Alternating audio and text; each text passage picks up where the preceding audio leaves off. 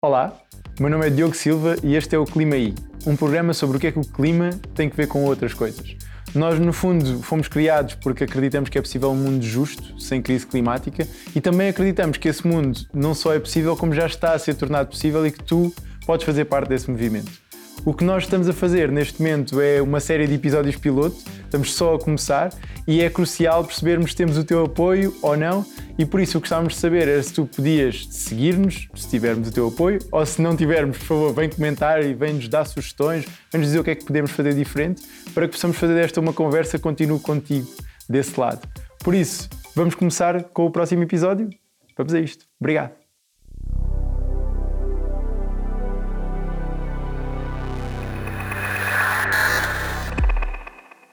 Clima e carreira. Para compreendermos melhor sobre o que é que o clima tem que ver com a carreira, temos hoje connosco a Cássia Moraes. Muito obrigado, Cássia, por teres vindo. Tu vives agora em Portugal, mas nasceste no Brasil. Nós conhecemos através de amigos em comum e, sem dúvida, partilhamos esta paixão pelo tema do, do clima.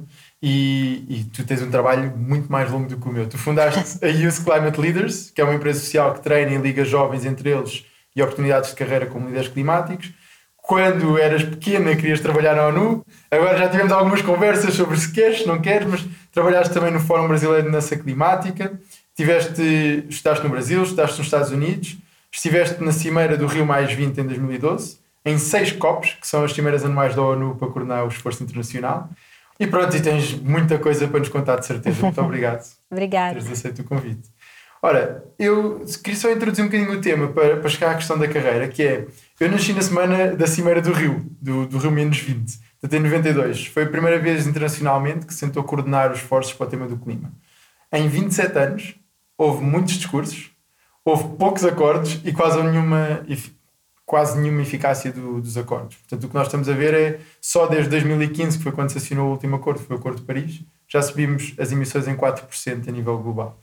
Portanto, no meu tempo de vida, as emissões continuaram a subir quase continuamente e de acordo com a ONU, a mesma ONU que está a uhum. tentar coordenar estes esforços, nós temos, para conseguirmos ficar dentro do Acordo de Paris, nós temos, nos próximos 10 anos, que reduzir 8% ao ano, que é algo que nunca aconteceu nas últimas centenas de anos. Foi por tudo isto que criaste os Youth Climate Leaders?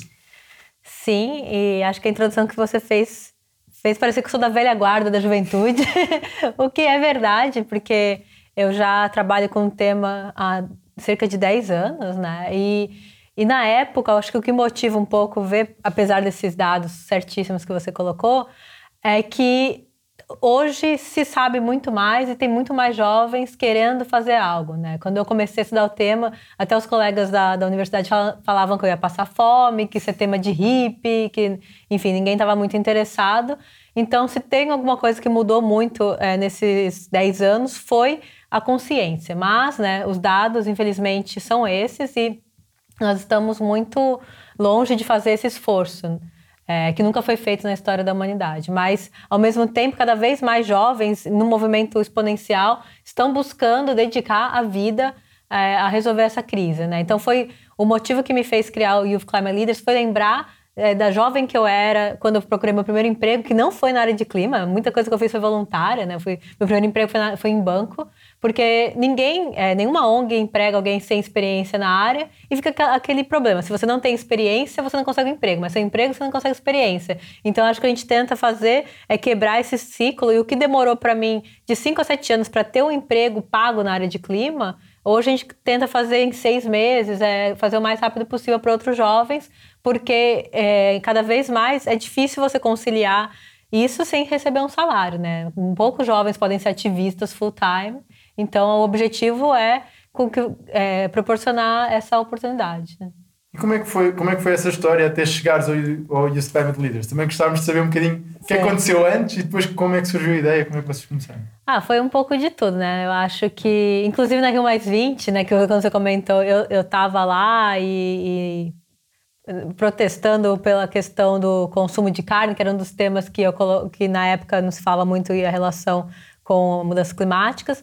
É, eu acho que, é, bom, minha, o que me levou foi um pouco, foi um pouco de tudo. Hoje eu já trabalhei é, em governo, já trabalhei é, na academia, com ONGs, enfim, e eu percebi que qualquer área que você tem, você consegue relacionar com o clima, né? Então, acho que o que me fez é, também várias é, experiências foram muito importantes na minha vida. Eu também tive a chance de viajar, de conhecer é, outras realidades e eu eu decidi o que me fez trabalhar com clima, acho que a gente já conversou um pouco sobre isso, até antes mesmo foi me tornar vegetariana, né? Então, com 14 anos, mais ou menos a idade da Greta, quando ela começou a pensar no tema, eu parei de comer carne e isso fez com que eu entrasse mais para uma área ambiental, né? Então, eu acho que essas mudanças individuais, elas são importantes, mas ao mesmo tempo, como eu estudei relações internacionais e ciências sociais, administração pública, elas não são suficientes, né? Você tem que fazer, trabalhar com o tema e do jeito que eu tento trabalhar é mudar as condições sociais para que essas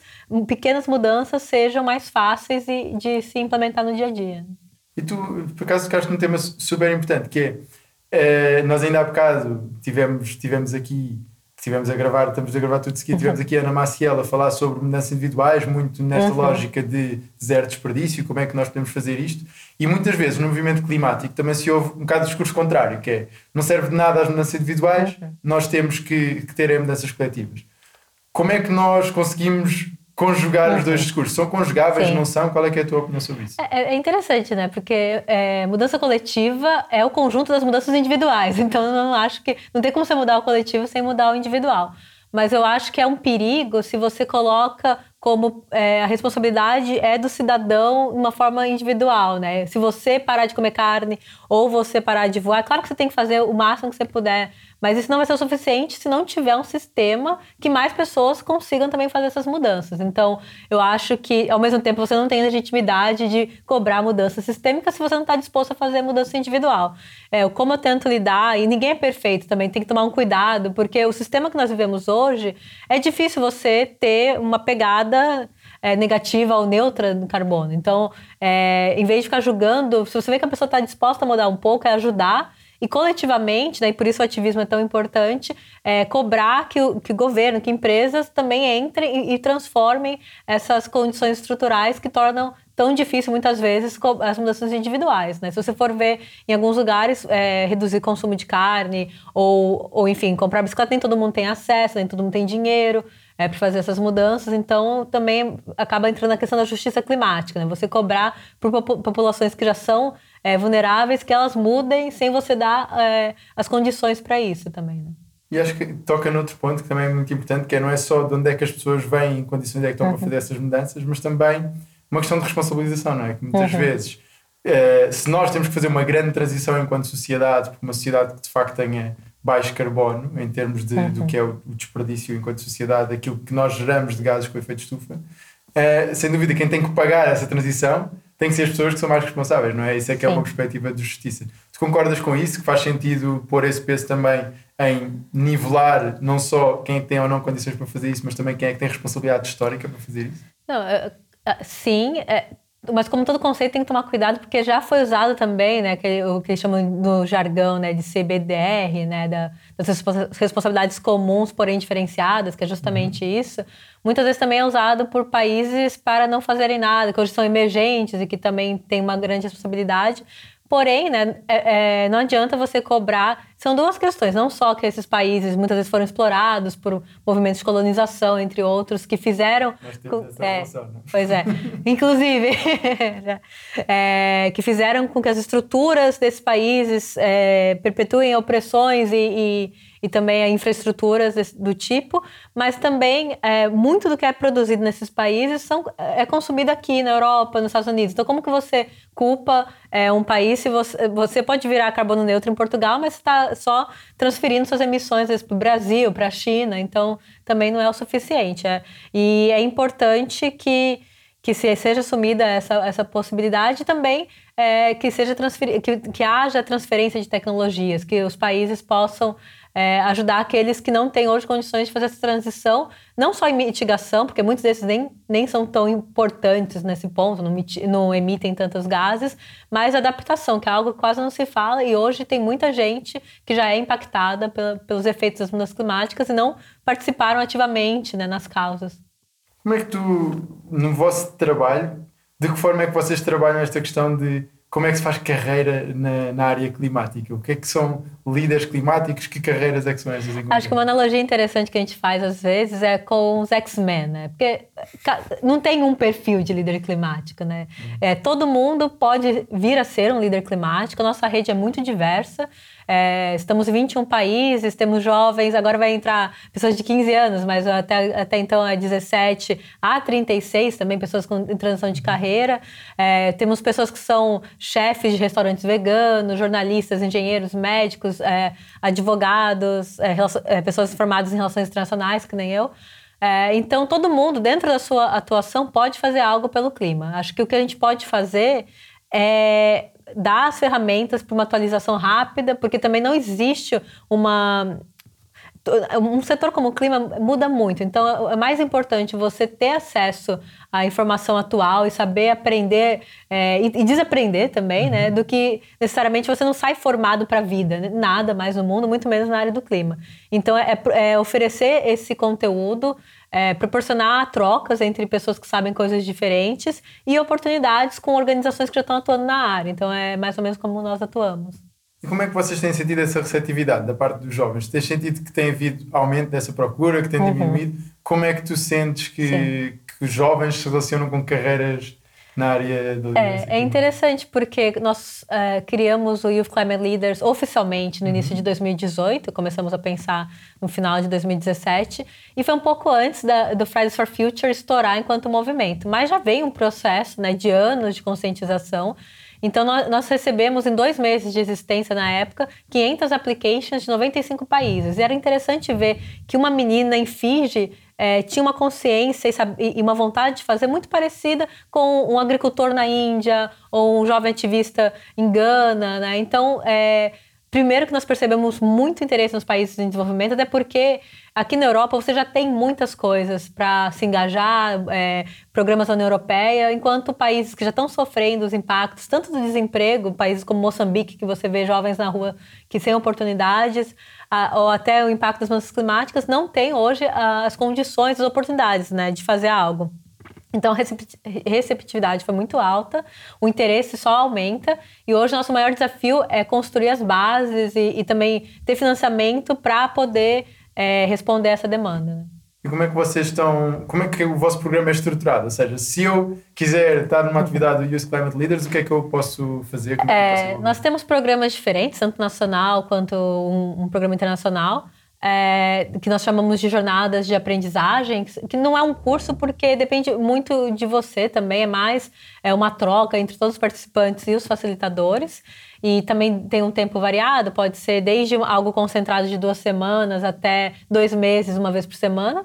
E depois disso você entra na rede e teria acesso às oportunidades, né? Isso hoje, mas nós estamos buscando formas também é, de é, proporcionar é, portas de entradas para a nossa rede através é, de uma plataforma, porque hoje não conseguimos estar presencialmente em todos os lugares que, que tem essa demanda, né?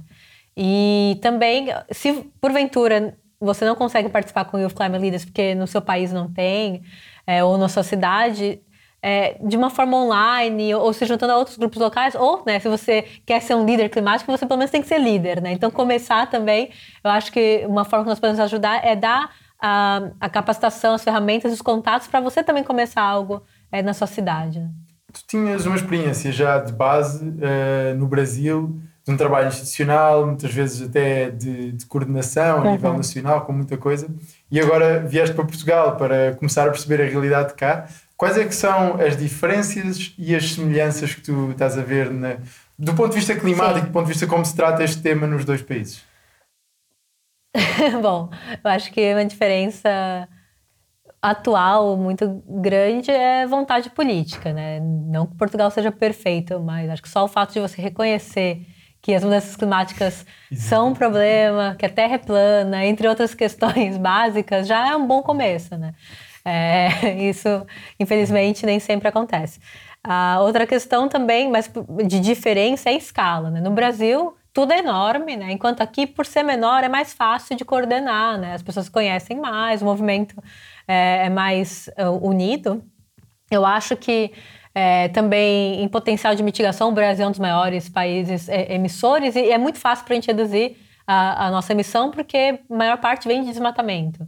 Então, não é, é diferentemente de China e outros países que têm é, as emissões atreladas ao setor energético produtivo, no nosso caso, as, emissões estão aumentando em período de recessão, que é um absurdo, né? Falar que é, tem é, para o desenvolvimento não é. E também não é para distribuir é, riqueza. Por outro lado, ambos países vão ser muito afetados. Acho que na Europa, Portugal é um dos países que mais é vulnerável né, às mudanças climáticas, num ponto é, que são dos incêndios que você já viram, entre outros, mas também aumento do nível do mar. É, o clima mediterrâneo é um clima mais é, instável também.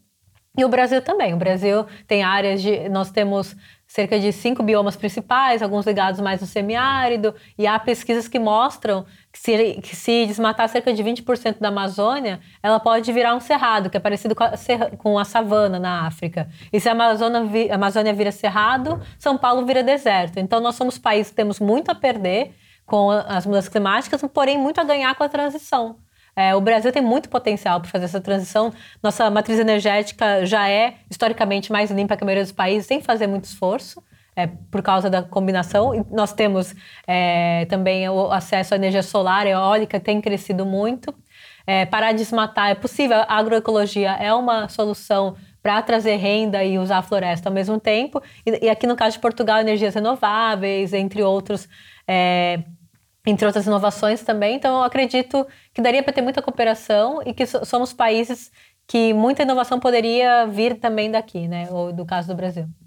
Nós temos, eh, falaste aí de dois ou três conceitos que eu acho que era importante perceber como é que isto acontece cá em Portugal, que é, nós temos uma relação histórica de Portugal colonizar o Brasil, Uh, muitas vezes falamos disto enquanto lusofonia, mas lusofonia até é um conceito muito centrado na Europa, não é uhum. muito ocidentalizado e pouco indigenizado. É? Sim.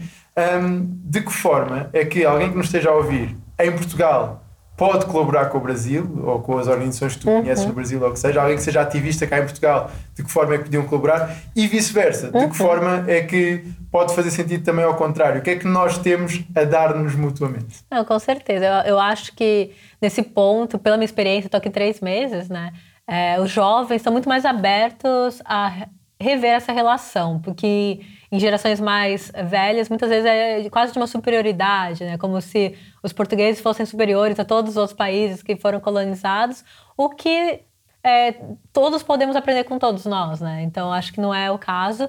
É, o, com o Youth Climate Leaders, parte do que a gente propõe também fazer é esse intercâmbio, né? Então, um dos motivos que nós escolhemos Portugal para ser a sede na Europa é justamente isso: é fazer o um intercâmbio com jovens portugueses e jovens brasileiros que muitas vezes, no caso do Brasil, não falam inglês. Então, poder ter essa, essa oportunidade de, se, de aprender com um, jovem de um outro país que fala a mesma língua, então, explorar essa proximidade cultural também. Aqui eu falo, às vezes, brincando, que parece que eu não tô fora do Brasil. Eu tô andando, tô ouvindo o meu idioma, é muito parecido, a comida é semelhante, então é interessante essas semelhanças que nós temos. Porém, ao mesmo tempo, é, por exemplo, um jovem, no seu caso, uma pessoa que nem você poderia fazer parte do Youth Climate Leaders, às vezes passar é, um tempo no Brasil ajudando uma ONG local com a sua experiência, seja é, fazendo vídeos, tem muita ONG que está precisando fazer vídeos, seja captação, fazer, fazer captação aqui em Portugal para projetos que estão acontecendo lá no Brasil também, é, trocas, mentoria. Então, acho que tem muito potencial, sim, e vice-versa também. Acho que vocês têm muito a aprender com o que está acontecendo no Brasil, tem movimentos políticos que nós também já conversamos, muito interessantes acontecendo. É, a questão da agrofloresta, no Brasil há, há, várias experiências que podem ser replicadas aqui, então acho que o espírito é esse mesmo, né? de aprender um com o outro. E agora, voltando à questão da carreira, que acho que também, também era importante explorarmos aqui mais um bocadinho, que é de que forma é que os jovens de hoje podem moldar os trabalhos da manhã? Porque esta ideia de trabalhos enquanto líderes climáticos, quer dizer, em último caso, nós precisávamos que todos os trabalhos fossem de liderança climática, uhum. que não houvesse trabalhos Sim. ao contrário, a contribuir para o problema e não para a solução. Uhum. Como é que os jovens de hoje podem fazer essa diferença?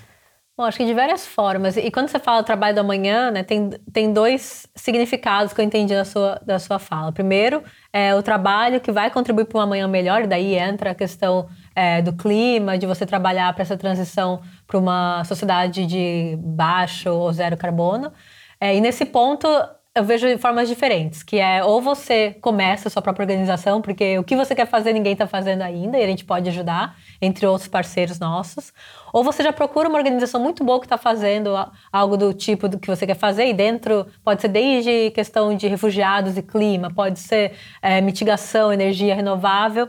Então você escolher e, e, buscar trabalhar com alguma organização referência, ou se você já tem um emprego, porventura, em alguma grande organização, ou, ou enfim, pode ser pequena também, você trazer a questão do clima para o seu emprego. Então acho que não tem desculpa, né? Dá para fazer dessas três formas. E também quando você fala do trabalho do amanhã, eu penso muito a forma do é, que até tem um, um, dos teóricos que nós usamos nos nossos cursos é, é, o Domênico de Masi, que fala do futuro do trabalho. Né? Então, o que, que, seria o futuro do trabalho também? Primeiro, eu, eu já trabalhei, como eu falei, em, em empresas, em governo, e tem muita viagem para reunião que, se pode, que pode ser uma videoconferência. Né? Um exemplo pequeno. Ou essa questão de você ter que pegar o seu carro ou em transporte público para ir para o escritório todo dia no mesmo horário não é necessário mais com as tecnologias que nós temos. Então, nós percebemos é, na nossa rede que os jovens eles demandam muito mais é, um trabalho que proporcione é, uma vida pessoal melhor também, além do propósito que nós mencionamos já, mas também que você possa conciliar com aquilo que você gosta. Eu, eu mesma, se um dia eu estou viajando para visitar minha família ou por por férias, eu concilio também. Eu não preciso é, fazer um ou outro, né? Ou, ou porventura você escolher horários e poder também. É, a rede do nossa, nosso staff, nossos é, nosso time está distribuído em cerca de quatro países agora. Então, às vezes, tem um, um call à noite em Los Angeles. Ou... Pois é, então eu tenho que ter flexibilidade, né? Não preciso estar no escritório 8 da manhã, não tem porquê, até porque boa parte do que eu tenho que fazer é depois, né? Ou também não preciso ficar no escritório até as 9 da noite, porque eu vou ter um call em Los Angeles, né? Então, acho que essas pequenas mudanças, também a questão é, da hierarquia é outra coisa que a gente percebe que organizações mais antigas têm isso muito forte. E, e não é que jovem é melhor ou pior, mas nós somos também um ator relevante, né? E que pode contribuir. Você não precisa esperar ter 40 anos para poder fazer algo importante, até para ter um cargo de liderança, né? Então, acho que são várias demandas. Por exemplo, do time do ICL, hoje eu sou a CEO, né? Presidente, mas eu sou a mais jovem do time. Então, também tem isso. Não tem uma, uma coisa não necessariamente está ligada com a outra. Então, é, eu acredito que quando se fala de carreiras e clima, é mudar o mundo através do seu trabalho, mas também mudar o trabalho enquanto isso, né? O que, que nós entendemos por trabalho. E até muitas vezes no Fórum Brasileiro de Mudança do Clima, a gente já nem usava mais a questão do trabalho, quando falava de 2050, falava mais de renda, né? Porque com toda essa questão da inteligência artificial e outras tendências, o trabalho como a gente conhece provavelmente não vai existir mais, né? Vai ser diferente. Uhum. Então, temas como renda universal, entre outros, acabam sendo importantes também para o nosso trabalho, né? E como é que tu achas que alguém que nos está a ouvir ou que nos está a ver se pode informar mais? Onde é que tu achas que, que, podiam saber mais sobre isto? Seja sobre a vossa organização, seja Sim. mesmo sobre o tema. O que é que é isto de ter uma carreira na área do clima? Uhum. O que é que uhum. posso fazer? Claro, bom, nós temos site, temos também mídias sociais e, e newsletter para trazer esses uhum. temas, né? Eu acho que o que eu faria, o que eu fiz, na verdade, né? Porque eu falo que eu criei o Youth Climate Leaders pensando em quem eu era com 20 anos, né? Então foi a minha jornada foi muito maior, mas agora nós queremos fazer com que seja mais rápido. É, você primeiro aprender o que, que você quer fazer, o que, que você faz bem, é, tão, não só na questão de tema, mas também de habilidade. Eu, é, na época da escola mesmo, falava muito de escrever, de falar, é, eu gostava de estudar, então eu fui buscando carreiras que estavam ligadas a isso, né? É, ouvi muita coisa, principalmente nos meus primeiros anos de faculdade, eu ia em todas as palestras, desde Venezuela, temas que não estavam tão ligados com aquilo que eu trabalho, porque você nunca, se você não tem certeza ainda do que você quer fazer, e não certeza nunca vai ter. Mas se você não descobriu ainda aquela coisa específica, vá pra, também vá para temas, vá para palestras coisas que não estão ligadas, porque abre um pouco a sua visão, né? Uhum. E e comece a seguir organizações que já fazem algo que te interessa. Se você já meio que descobriu, por exemplo, que você quer trabalhar com oceanos, tem muitas organizações fazendo isso. Então, acho que hoje é muito mais fácil de você entender. E tenta fazer também um estágio, alguma coisa de curta duração antes de fazer uma grande decisão. Uhum é, também tem um movimento maior, cada vez mais, de fazer um gap year. Na minha época não tinha isso, né? Ainda no Brasil não é muito comum. Mas de você, se você não tem certeza, pega um ano para se conhecer melhor também. Claro, fazendo alguma atividade que gere é, renda, porque nem todo mundo pode fazer, né? Ficar só passeando. Então, acho, e aproveite que tem muito recurso hoje online, de graça, cursos online, por exemplo. Eu fiz uma mestrado em Colômbia, uhum. tem a SDG Academy, que é ligada à Colômbia, você recebe um certificado, alguns cursos já têm é, tradução, se eu não me engano. Uhum. É, então é isso, acho que é meio que correr atrás e, e se juntar com pessoas que têm um propósito parecido. Excelente. E para alguém que já esteja nesta carreira, e agora pensando precisamente ao contrário, numa mensagem final, para alguém que tem estado neste tema, seja há 10, há 15, há 20 anos, uhum. e que veem que as coisas podem estar a piorar menos rápido, mas continuam a piorar apesar de tudo. O que é que tu dirias em termos de mensagem para estas pessoas? O que é que Sim. elas podem fazer diferente ou o que é que. É, essa questão de não perder a esperança, né? Acho que um, cada um de nós é, puxa o outro, porque é inevitável, uma hora você vai ficar desanimado, né? Eu gosto, tem um, sociólogo no Brasil chamado Darcy Ribeiro, que eu gosto muito do que ele falava, né? Que ele teve, ele tem uma, uma frase que ele fala, enfim, que ele, que ele fracassou em tudo que ele tentou, né? Ele fracassou tentando salvar a Amazônia, ele fracassou tentando melhorar a educação é, do Brasil, ele fracassou tentando é, proteger os povos indígenas, mas os fracassos dele são as suas vitórias, porque ele odiaria estar no lado das pessoas que o venceram. Então, eu acho que, no nosso caso, nós estamos fazendo aquilo é, que achamos que é certo, que é, é tentando construir uma sociedade melhor, me, menos importante talvez se vai ganhar ou não. Você, você faria outra coisa agora? Não, né? Então, acho que é um pouco é, também ter a dimensão de que não, não tem uma outra opção. É, no caso, assim, o que nós estamos fazendo não tem. A, a, o status quo não é uma opção viável, nem, nem a curto prazo mais, né? Então, acho que é, é continuar inspirando outras pessoas e, e buscando alternativas. E, bom, nós já nos surpreendemos tanto, né? Eu acredito que ainda vamos, que ainda é possível, porém ao mesmo tempo não dá para ser otimista e responsável. Tem que mostrar a gravidade sem deprimir as pessoas. Então o desafio é muito grande. Eu espero que você, que é um comunicador, nos ajude, porque não é fácil. Não sou eu, mas a equipa toda, sem dúvida, estamos cá para isso também. Sim. Olha, muito obrigado, Cássia, pelo teu tempo mesmo. Uhum. É, é, ótimo estarmos aqui a falar e fica esse desafio, que é conseguirmos de uma forma responsável, de uma forma pragmática, de uma forma orientada para a ação, uhum. mantermos otimistas e fazermos essa diferença. Sim, obrigada. Muito obrigado. Se gostaste, o nosso Instagram é clima e outras coisas. Portanto, podes ir lá, podes comentar, podes também seguir-nos através da tua aplicação favorita de podcast e, no fundo, garantir que nós começamos esta conversa e que continuamos com a conversa do teu lado. Isto são só uns episódios piloto, portanto, queremos mesmo saber se faz ou não sentido nós continuarmos. Este programa é apresentado e produzido por mim, Diogo Silva, tem uma música e som da Patrícia Melville, tem o vídeo do Miguel Rocha e do João Alves, que vocês não estão a ver, mas estão aqui à volta, e também tem o design gráfico da Karina Figueiredo e da Carolina Sacoto. Nós queremos fazer este caminho contigo, acreditamos que isso é o que faz sentido e acreditamos que é possível um mundo justo fora da crise climática. Por isso, vemos por aí. Até já.